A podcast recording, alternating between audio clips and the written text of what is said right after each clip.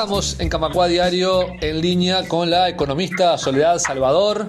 Ella es investigadora fundamentalmente en temáticas de género y de cuidados, porque se celebró este 29 de octubre, hace un par de días, el primer Día Internacional de Cuidados y Apoyo, y esto también es visto por muy, de manera muy importante por las organizaciones que trabajan en este tema, de que las Naciones Unidas reconozcan eh, los cuidados y que hayan celebrado este día. Vamos a conversar con Soledad Salvador al respecto. Bienvenida Soledad, ¿cómo estás?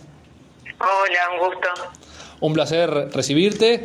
Eh, preguntarte en principio, eh, Uruguay, que tiene un sistema de cuidados hace ya unos años, que ha sufrido algunos reveses, eh, por decirlo así, en este, en este periodo, pero que existe. ¿Cómo podrías resumir la situación de los cuidados en Uruguay? Bueno, eh, como dices, ¿verdad? Este, bueno, sufrió como un revés, en realidad básicamente por el tema de falta de, apoyo económico, diría yo. Este, y creo que ya desde el inicio, en realidad, ya en el 2015 también, cuando me acuerdo que la ley inicial de presupuesto de noviembre de 2015, este, también los partidos, eh, por más que estuvieron todos este, de acuerdo, ¿no? Y se votó por, consenso eh, la ley, pero después en el momento de ir a a poner plata, siempre genera como es resquemores de hasta dónde se va a poder implementar, etcétera. Que, o sea, la filosofía era esa, en este caso fue otra, ¿no? Que era más, bueno, reducir déficit y no poner este dinero en algo que se sentía que era un lujo.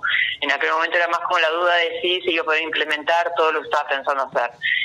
Después de esos, yo diría, cuatro años como de gran impulso, porque la verdad que entre el 2016 y 2020 se desarrolló este, toda una lógica hasta institucional, ¿no? De cómo llevar adelante el sistema, que no es solo cuántos servicios nuevos agregaron o cuántos países se construyeron, que fue significativo para el periodo, sino también este que se desarrolló toda una lógica de trabajo interinstitucional con muchas comisiones, como cinco comisiones interinstitucionales trabajando este, en forma integrada justamente para ser más eficiente el uso de los recursos, ¿no? Este, con la idea, bueno, de que había que entregar informes anuales, o sea, se cumplía como, diría yo, rajatabla con todo lo comprometido en la ley, que era entregar informes anuales a la Asamblea General, este, tener un plan y, tener seguimiento de datos, por ejemplo, a través de la web.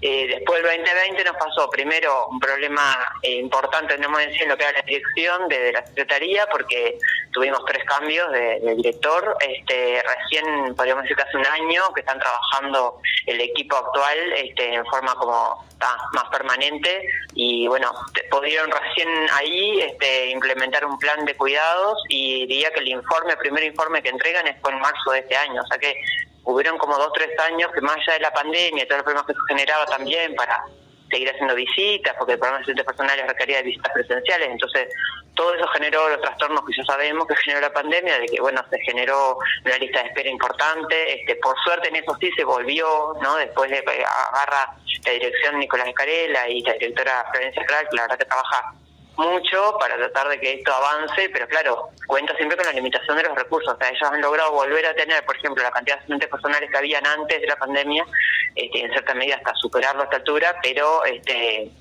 eh, es como un trabajo pulmón la verdad que saben, por ejemplo, que otros servicios como los centros siempre, que son centros que se desarrollan en el marco de las empresas, que tiene, o sea, a nivel sindical tiene gran relevancia porque son servicios de cuidado infantil para niños de 0 a 12 en la jornada de 12 horas, o sea, donde los padres pueden decidir en qué momento va o no el niño al centro, pero tiene una cobertura como muy amplia. Este, hay 11 y no se logró avanzar porque claramente es una falta de recursos. O sea, el interés de, la directora está, no decir en desarrollarlo, en promoverlo, pero claro, después cuando va a ver con el INAUL de plata, este, ya hace como un año que le vienen diciendo que no, no hay recursos para seguir desarrollando esos centros. Entonces, creo que sí, el revés que tuvo fue tanto en su implementación, este, en lo que fue el desarrollo del plan, en la entrega de informes, que ahí la Asamblea General un poco como que se, o sea, no, no, reclamó tampoco que, se siguieran haciendo las entregas de informes, se limita la información pública, digamos decir, de acceso a datos. O sea, sé que la gente participa en el Comité Consultivo de Cuidados accede a información si la pide, pero tampoco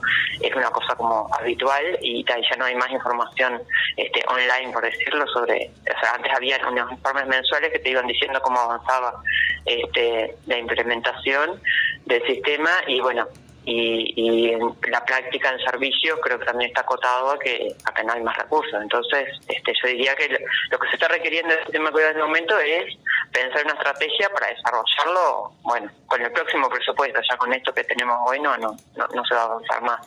Clarísimo. Eh, uno de los objetivos de esta, de esta fecha, que nos toma como, como excusa para hablar hoy del Día Internacional de los Cuidados, es visibilizar, visibilizar eh, la importancia de los cuidados. Eh, ¿Qué percibís vos de, de, la sociedad uruguaya o más de, podemos decir, la política uruguaya, de la importancia que se le da? ¿Realmente necesita visibilidad? Eh, ¿La tiene o capaz que todavía es una temática que está un poco ninguneada, digamos, entre comillas? Sí, Sí, eh, hay un mes, eh, abril, que es el mes de los cuidados, que no sé cuánta gente sabe que existe, así como está marzo el mes de las mujeres, bueno, abril es el mes de los cuidados, donde se busca este como mucho más intensamente hacer eso desde por medio de la Secretaría de Cuidados, hacer campañas, etcétera, de visibilización del tema.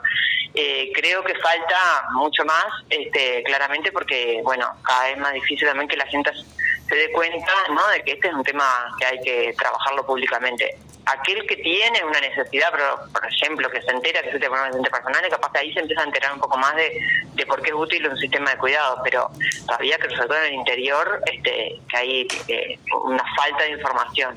De hecho, estamos trabajando para ir a un foro nacional de cuidados en abril del año que viene con, bueno, de Naciones Unidas, con este, organizaciones social civil como Red Pro Cuidados y la Universidad de la República y, bueno, y también actores del gobierno, con la idea de poder poner sobre la mesa vuelta el tema y darle una visibilidad que sea más potente, por decirlo, ¿no? Que todos lo empezamos a ver como algo más propio y, y como un derecho a reclamar también, ¿no? Que, este, por suerte, en algunos casos, cuando sí es una necesidad imperiosa, por ejemplo, en el caso de niños con este, autismo, cuando bueno vieron recortado con la pandemia el apoyo de la personal, ahí hubo una movida de padres, familiares de niños con autismo para reclamar ese derecho. Pero lo común, venimos a decir, de, la gente, creo que no, no, no lo tiene todavía como, como algo que se puede reclamar, nada más es un derecho que ya está instalado.